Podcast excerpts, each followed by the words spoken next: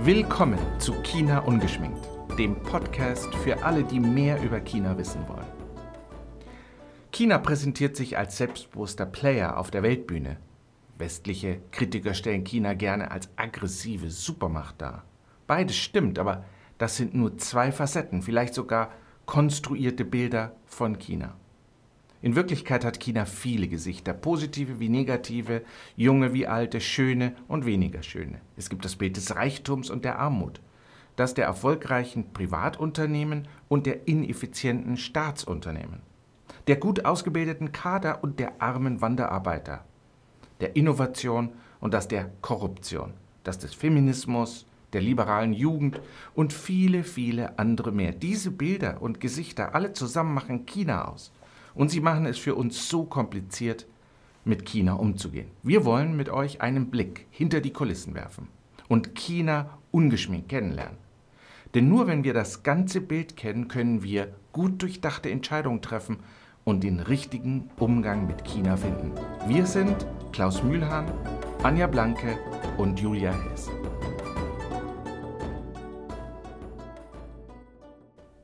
Schön, dass ihr wieder in unserem Podcast reinhört. In dieser Folge sprechen Julia und ich über die Bedeutung der Jugend bzw. Jugendbewegungen in China. Bei der Vorbereitung haben wir bemerkt, dass es wieder so viel zu sagen gibt, dass wir heute einen aktuellen Aspekt rausnehmen. Heute soll es um die Rolle der Jugend im Staat gehen und warum der chinesische Staat da so besonders genau hinschaut. Der Begriff Jugend bleibt ja erstmal etwas vage. Wir verstehen für diese Folge darunter vorwiegend die Generation Z, also die zwischen 1995 und 2005 Geborenen. Im wissenschaftlichen Kontext meint der Begriff Jugend meist Personen bis zu einem Alter von 35 Jahren. Über die chinesische Jugend war in den letzten Monaten wieder einiges zu lesen. Wir haben in der letzten Folge schon über die Nachhilfeindustrie und das Gaming gesprochen, was beides laut der chinesischen Regierung einen schlechten Einfluss auf die Jugend hat. Und es gibt seit letztem Jahr ein neues, wenn man so sagen will, Phänomen, das mit den Begriffen Involution und Tangping umschrieben wird. Tangping bedeutet wörtlich übersetzt flach liegen. Kern der Bewegung sind insbesondere gut ausgebildete junge Berufseinsteiger zwischen Mitte 20 und Anfang 30, die passiven Widerstand gegen den Druck der modernen chinesischen Leistungsgesellschaft ausüben. Und es sieht so aus, dass sie ihre Arbeit ruhen lassen und buchstäblich nichts tun. Entspannen, abhängen, die Seele baumeln lassen und dieses Nichtstun wird dann im Internet kultiviert. Auf chinesischen Social-Media-Seiten taucht der Ausdruck in letzter Zeit immer häufiger auf. Der Hashtag Bilder wie junge Leute zu Hause Tangping frönen hat über 200 Millionen Aufrufe auf der Plattform Weibo.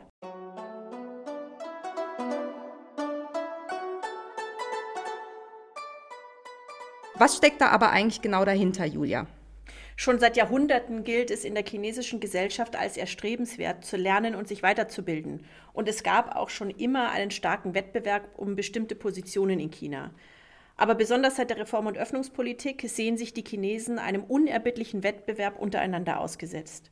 Schüler und Studierende konkurrieren um Plätze an den besten Universitäten und werden von ihren Eltern auf Leistung getrimmt und ständig dazu angehalten, mehr zu lernen und auch mehr zu arbeiten. Die Eltern haben es selbst erlebt, dass es möglich ist, durch diese harte Arbeit aufzusteigen und das wollen sie für ihre Kinder natürlich jetzt auch. Eine Ausbildung an einer guten Uni, Auslandsaufenthalte und harte Arbeit im ersten Job gelten als der beste Garant für eine erfolgreiche Karriere und deshalb tun die Eltern auch wirklich alles, damit die Kinder diesen Weg einschlagen. Laut dem Bildungsministerium in Peking machen rund 9 Millionen Chinesinnen und Chinesen in diesem Jahr ihren Abschluss an einer Hochschule. Noch nie war die Zahl so hoch. Im Vergleich zum Jahr 1975 hat sich die Zahl der Universitätsabsolventen versiebenfacht. Heute besuchen etwas mehr als 50 Prozent einer Alterskohorte eine Hochschule. In den 1990er Jahren waren es noch knapp unter 10 Prozent. Aber so einfach ist es dann doch nicht. In den letzten Jahren war es auch in China nicht mehr so selbstverständlich, alleine durch eine gute Ausbildung eine gute Stelle zu finden. Und sicher sind diese Arbeitsplätze sowieso auch nicht. Wegen der Corona-Pandemie gab es für viele junge Menschen massive Probleme mit dem Berufseinstieg, ähnlich wie bei uns auch. Und für sie hat sich die Hoffnung, durch eine gute Bildung einen besseren Job zu finden, erst einmal nicht bewahrheitet. Und diejenigen, die mittlerweile im Arbeitsalltag angekommen sind, vermissen einen Ausgleich zwischen ihrer Arbeit und Freizeit. Insgesamt ist die Arbeitswelt im modernen China allerdings auf maximale Leistung ausgelegt. Da gibt es zum Beispiel den Begriff 996-Kultur, welche die Arbeit von 9 Uhr morgens bis 9 Uhr abends sechs Tage die Woche beschreibt. Jack Ma hat das Konzept noch vor kurzem öffentlich gepriesen, woraufhin es dann auch Kritik hagelte, dass die reichen Unternehmer die Arbeiter wirklich stark ausnutzen. Und es ist interessant, weil diese junge Generation ist eine der ersten in der modernen chinesischen Geschichte, deren Angehörige sich mehrheitlich keine Gedanken über existenzielle Fragen machen müssen, wie etwa darüber, ob ihre Familie genug zu essen haben wird. Stattdessen stellen sich manche von ihnen Fragen wie, was will ich für mich selbst, was will ich für meine Familie, für mein Land und was bedeutet es heute in der globalisierten Welt überhaupt Chinese zu sein. Dazu gehört natürlich auch die Frage, wie will ich leben? Viele junge Menschen beantworten die Frage nicht unbedingt mit zwölf Stunden am Tag, sechs Tage die Woche für einen der chinesischen Milliardäre. Das Konzept der Work-Life-Balance, das in vorherigen Generationen kaum eine Rolle gespielt hat, nimmt für Chinas Jugend einen immer höheren Stellenwert ein.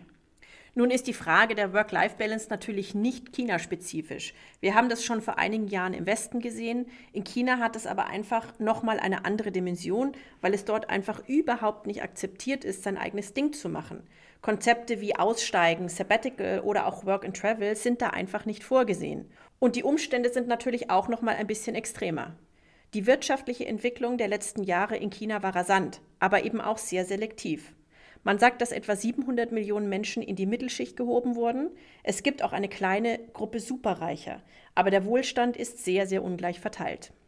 Ja, auch die Lebenshaltungskosten, vor allem in den Metropolen, sind stark gestiegen, während die Einkommen teilweise stark hinterherhinken. Das heißt, trotz der harten Arbeit ist das Gehalt junger Berufseinsteigerinnen und Berufseinsteiger meist gering und das eben trotz guter Ausbildung und maximalem Einsatz von Fleiß. In der zweiten Folge unseres Podcasts haben wir ja über die hohen Immobilienpreise in chinesischen Großstädten wie Shanghai und Peking gesprochen. Davon sind insbesondere auch junge Berufseinsteiger betroffen. Sie können sich oft trotz maximaler Anstrengung kaum eine Wohnung in den Großstädten leisten und da macht sich natürlich schnell Frust und Resignation breit. Und weil sie häufig das Gefühl haben, dass sich ihre harte Arbeit ohnehin nicht auszahlt, streben sie danach, selbstbestimmte Wege zu gehen und sich nicht mehr dem Leistungsdruck zu beugen. Viele wollen kein Teil der Überstundenkultur mehr sein und Anhänger, Anhänger der Tangping-Bewegung sind der Meinung, dass sich die Menschen in China in einem Teufelskreis befinden, der durch das Konkurrenzdenken angetrieben wird. Das bedeutet, macht eine Person Überstunden, ziehen alle anderen mit.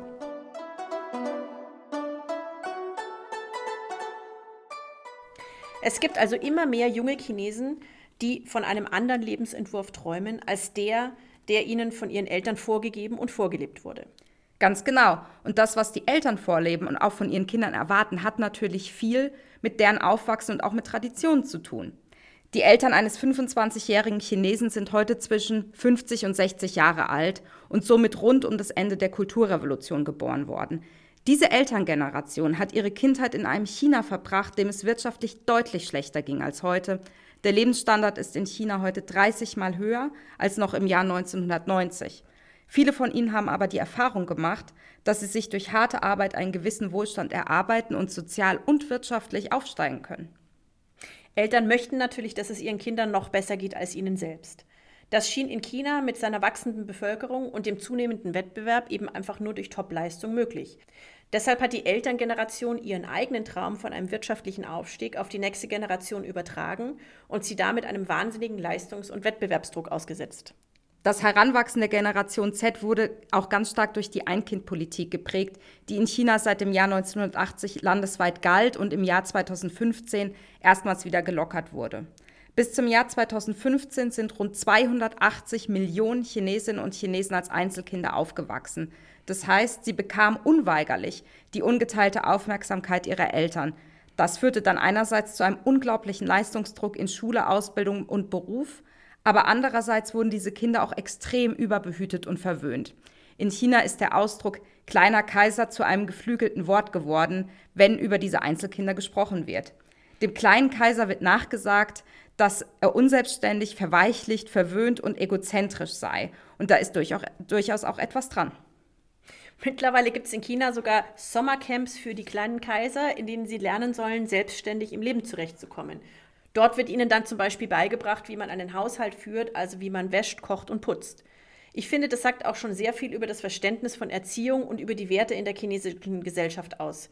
Man sorgt zwar dafür, dass die Kinder stets leisten und performen, aber die Verantwortung dafür, ob sie allein in der Welt zurechtkommen, wird dann nach außen abgegeben. Ja, und die Einkindpolitik erklärt den Leistungsdruck, den die Einzelkinder ausgesetzt sind, nochmal aus einer ganz anderen Perspektive. In China ist es häufig so, dass wenn man nur ein Kind hat, sich alle Ambitionen und Erwartungen der Eltern und auch der Großeltern auf dieses eine Kind projizieren. Es, gilt es gibt dafür sogar einen Begriff, das 4-2-1-Problem mit vier Großeltern, zwei Eltern und einem Kind. Die sogenannten Defizite der kleinen Kaiser haben sie dadurch entwickelt, dass viele Eltern ihren Kindern jegliche Arbeit abgenommen haben, um ihnen mehr Zeit zum Lernen einzuräumen. Die Ausbildung hat oberste Priorität und ein gut bezahlter Job ist das Ziel, damit nicht nur die eigenen materiellen Träume erfüllt werden können, sondern auch die Altersvorsorge der Eltern abgesichert ist. Das heißt, die Eltern handeln hier durchaus auch sehr eigennützig. Ja, das kann man so sehen. Traditionell ist es in China nämlich so, dass die Kinder ihre Eltern versorgen, wenn sie alt sind. Das geht auf den konfuzianischen Grundbegriff der kindlichen Pietät zurück. Darunter versteht der Konfuzianismus die Liebe der Kinder zu ihren Eltern und darüber hinaus die Liebe zu ihren Ahnen. Aus dieser Verpflichtung gegenüber der Familie entwickelte sich dann ein System von Beziehungen, Verhaltensweisen und Ansprüchen, in einfachen Worten bedeutet kindliche Pietät, dass man gut zu seinen Eltern ist, sich um sie kümmert, sie unterstützt und im Alter versorgt, finanziell und auch durch Pflegeleistungen, sie respektiert und ehrt, nicht rebellisch ist, Liebe zeigt, den Namen der Eltern durch gute oder richtige Taten ehrt, den Tod oder die Krankheit der Eltern betrauert und nach deren Ableben Opfer darbringt. Dazu gab es vor einigen Jahren ein aus westlicher Perspektive sehr kurioses Gerichtsurteil. Eine 77-Jährige hatte ihre Tochter im Jahr 2013 wegen Elternvernachlässigung verklagt. Grundlage der Klage war ein Gesetz zur Achtung der älteren Generation. Das war kurz zuvor in Kraft getreten. Es beinhaltet, dass Kinder ihre Eltern oft besuchen müssen. Wie immer ist es nicht näher spezifiziert und äh, ist Auslegungssache. Die 77-jährige Mutter bekam Recht. Das Gericht verurteilte die Tochter dazu, ihre Mutter mindestens einmal in zwei Monaten und mindestens an zwei nationalen Feiertagen im Jahr zu besuchen. Diese kindliche Pietät wird also auch im modernen China immer noch sehr ernst genommen. Für Einzelkinder bedeutet das mitunter natürlich eine besondere Belastung, weil sie sie nicht mit den Geschwistern teilen können. Das Einzelkind muss im schlimmsten Fall vier Großeltern und zwei Eltern ganz alleine versorgen. Die Versorgung der alten Generation wird in den kommenden Jahren deshalb auch eines der drängendsten Probleme Chinas. Jetzt ist es wichtig zu wissen, dass die Versorgung der Eltern vor allem bei den Söhnen liegt, weshalb viele Familien sich in der Zeit der Einkindpolitik auch einen Sohn gewünscht haben. In der Zeit wurden viele weibliche Föten abgetrieben, Mädchen ausgesetzt oder umgebracht. Wir wollen jetzt gar nicht ins Detail gehen, aber die Einkindpolitik ist ein dunkles und komplexes Kapitel der chinesischen Geschichte. Sie hat jedenfalls zu einem Ungleichgewicht zwischen Jungen und Mädchen geführt, was für die heutige Generation der jungen Erwachsenen ein Problem ist, weil viele Männer finden keine Frau.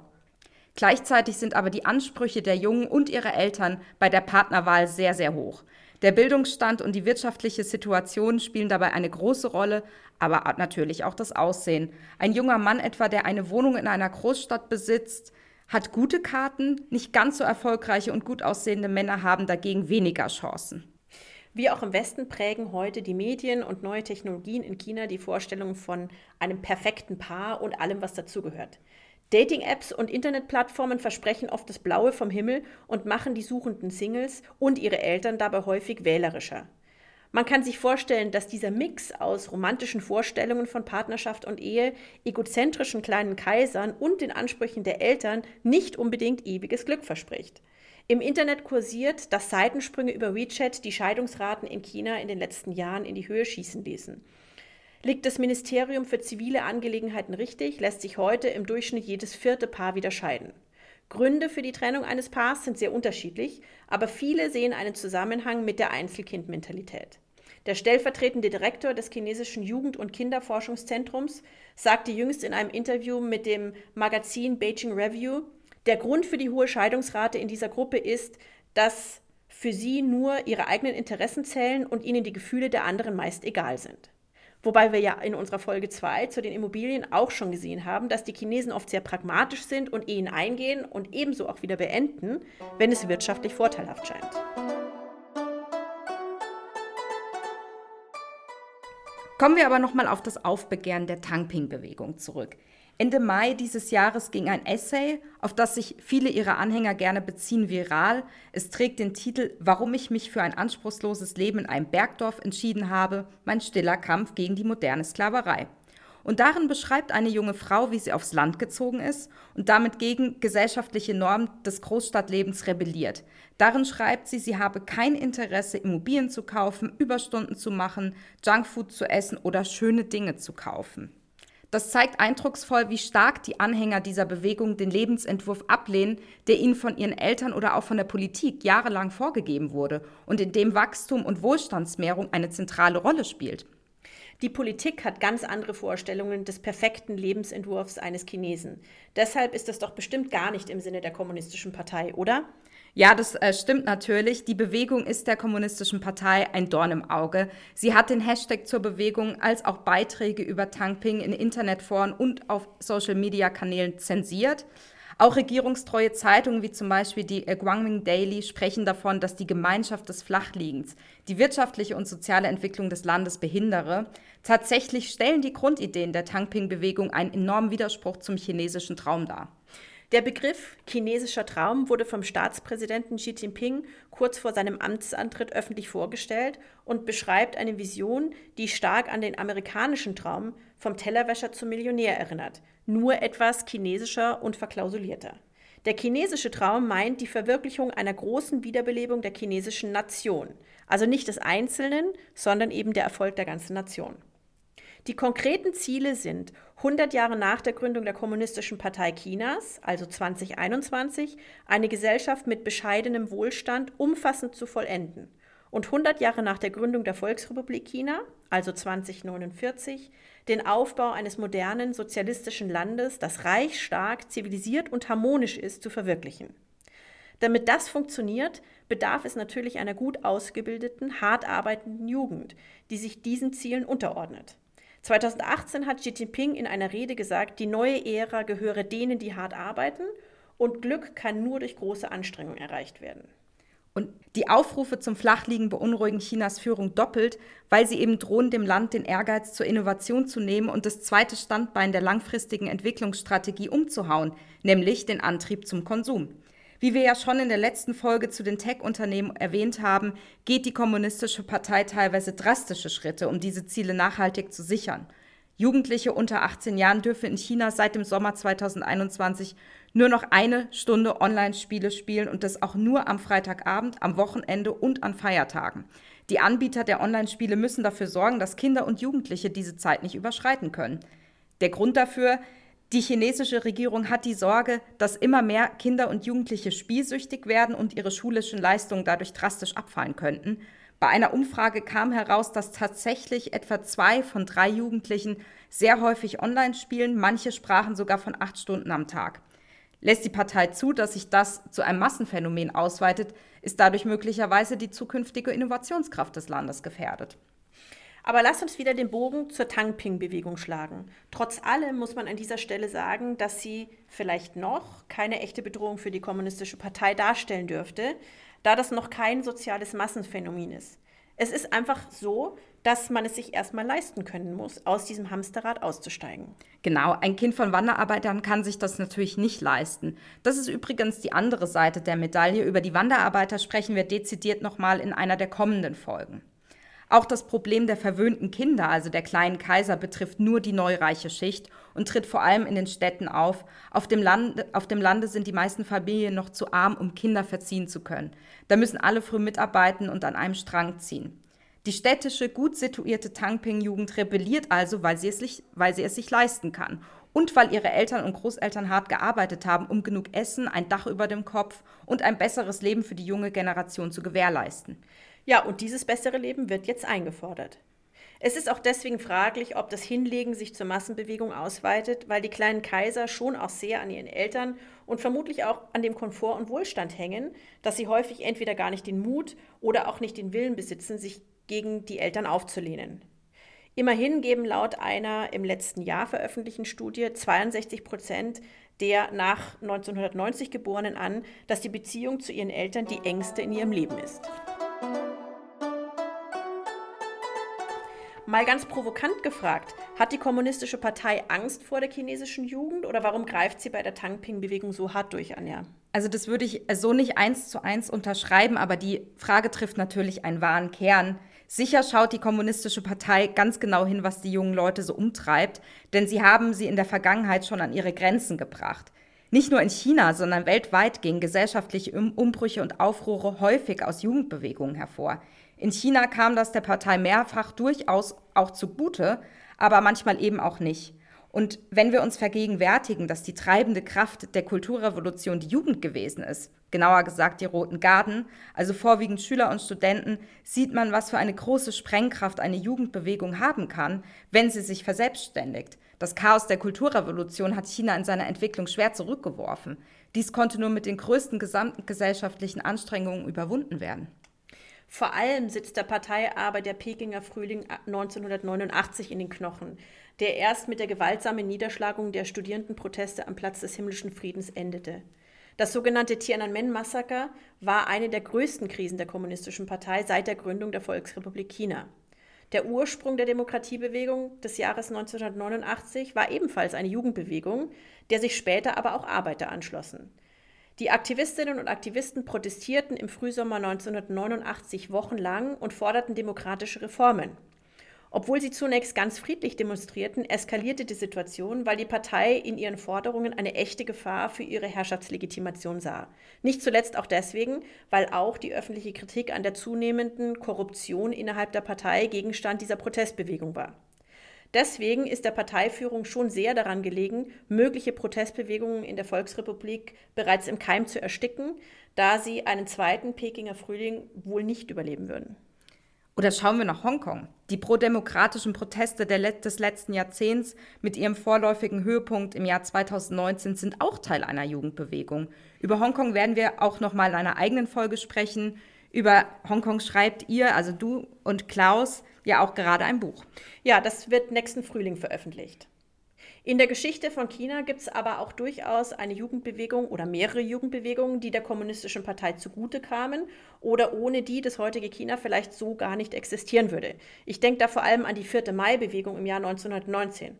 Anja, das ist ja eins deiner Lieblingsthemen. Ja, das ist durchaus richtig. Die Bewegung des 4. Mai 1919 ist im engeren Sinne eine Reihe von Demonstrationen und Protestaktionen zwischen dem 4. Mai und äh, Mitte Juni 1919 in Peking, aber auch in anderen chinesischen Städten. Unmittelbarer Anlass für diese Aktion war das Verhalten der Siegermächte auf der Konferenz von Versailles.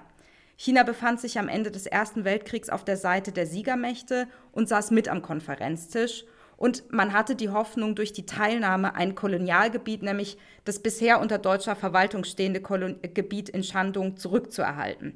Damit wollte es auch den Prozess einer Dekolonialisierung einleiten. Diese Hoffnungen wurden allerdings nicht erfüllt und daraufhin riefen Studenten in Peking zu einem antiimperialistischen Kampf auf.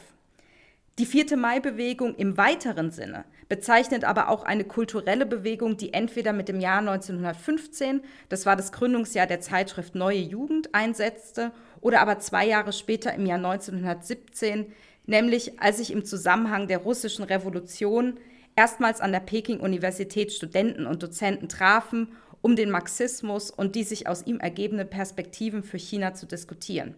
Damit wurden letztlich die Grundlagen für die Gründung der Kommunistischen Partei Chinas im Jahr 1921 und somit natürlich auch für die Gründung der Volksrepublik China gelegt. Man kann also sagen, dass Gründung und Aufstieg der Partei aus einer Jugendbewegung hervorgegangen sind und damit wurde ein enormer gesellschaftlicher und politischer Umbruch in China angestoßen.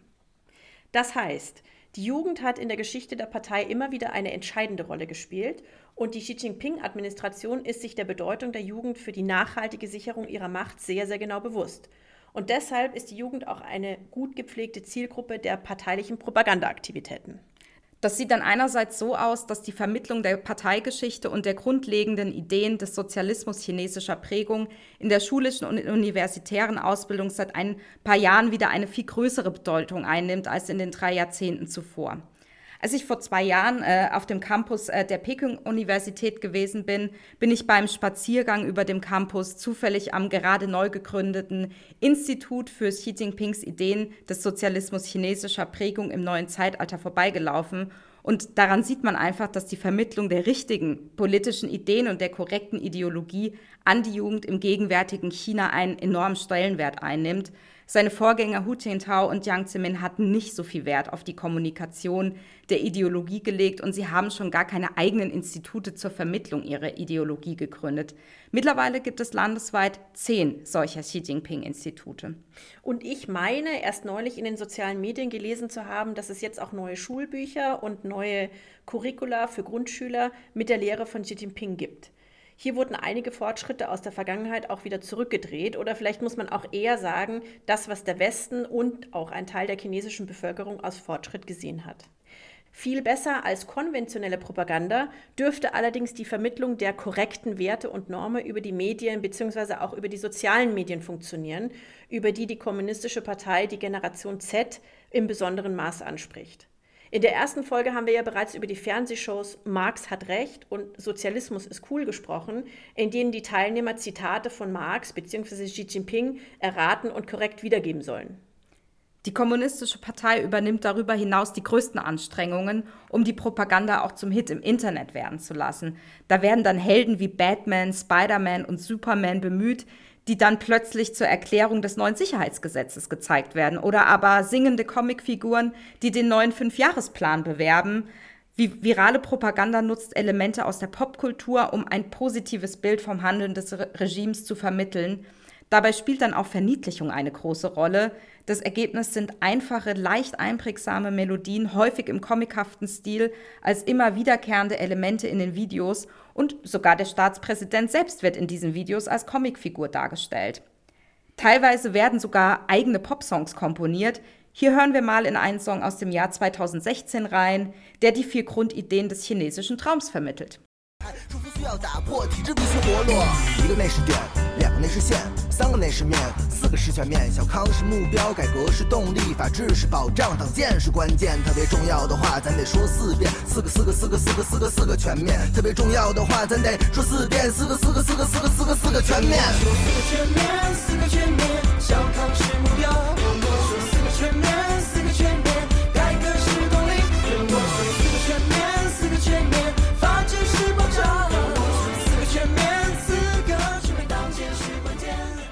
Das ist allerdings nur eine Seite der Medaille. Einerseits wird die Propaganda für Chinas Jugend intensiviert, andererseits wurde auch die Zensur von bei den Jugendlichen beliebten Inhalten verschärft. Schon 2013 hat die Partei erkannt, dass sie ihre Propagandamaßnahmen auf die besonderen Bedürfnisse und Vorlieben der jungen Generation anpassen sollte und gründete eine eigene Regierungseinheit, die sich mit unkonventionellen Sicherheitsbedrohungen befasst.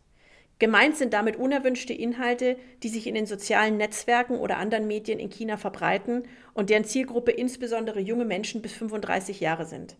Eines der Hauptthemen der Einheit ist die westliche Popkultur.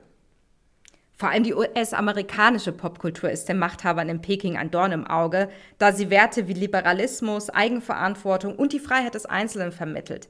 Werte, von denen sich viele junge Chinesen nicht begeistern lassen sollen. Und deswegen werden auch eigentlich politisch unbedenkliche Serien wie The Big Bang Theory, eine Comedy-Serie mit kaum politischem Subtext, verboten bzw. zensiert. Darüber hinaus sollen kritische Stimmen auf sozialen Medien möglichst zum Schweigen gebracht werden. Laut einer Harvard-Studie soll einer von 168 Social-Media-Posts von Personen stammen, die mit der Führung in Verbindung stehen und über diese positiv berichten. Chinesische Regierungsbeamte sollen Pro-Regime-Posts fabrizieren. Der Sinn ist nicht, Kritikern ein, mit Kritikern eine Konversation zu führen, sondern eher eine Überflutung zu schaffen, sodass negative Posts untergehen und insgesamt eine Pro-Regime-Stimmung herrscht. Darüber hinaus gibt es auch eine ganze Menge von Beiträgen von Social, sogenannten Social Bots.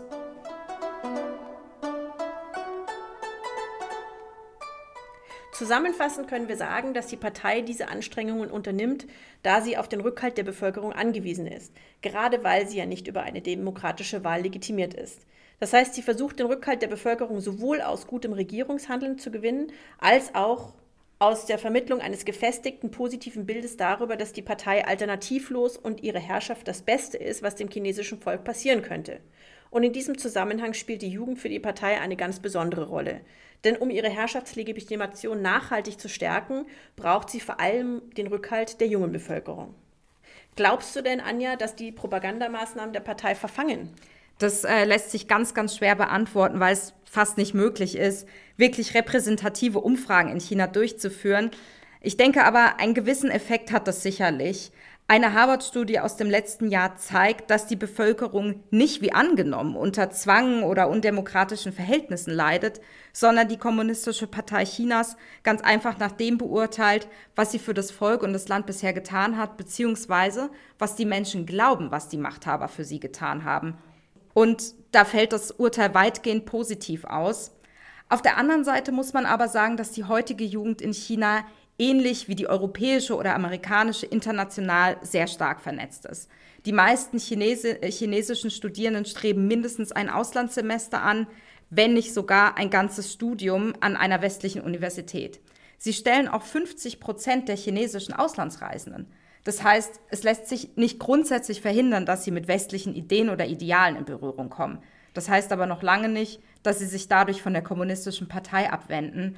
Ähm, manchmal kann ein Auslandsstudium auch einen gegenteiligen Effekt haben. Ich äh, selbst habe es schon erlebt, wie ein Auslandsstudent aus China sich über die Ineffizienz der Berliner Verwaltung und natürlich über den missglückten Bau des Berliner Flughafens BER lustig machte. Und er machte mir in dem Zusammenhang sehr, sehr deutlich, dass er das chinesische System mittlerweile für überlegen hält.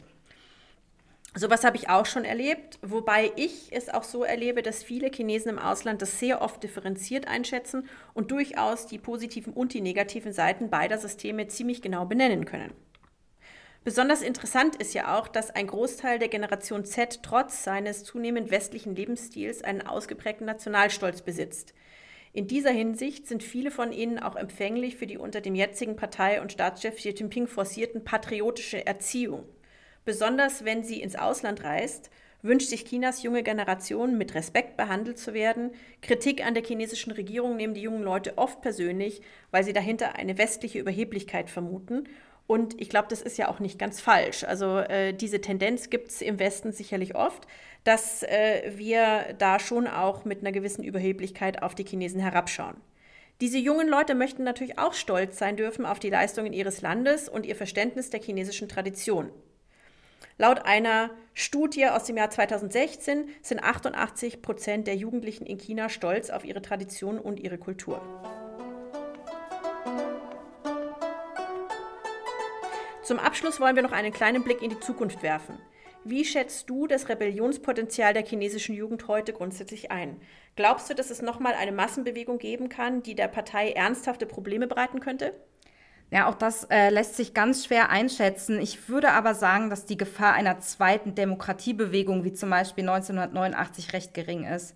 Ich bin nicht sicher, ob die heutige Jugend so überzeugt ist, dass die westliche Demokratie die bessere Staatsform ist.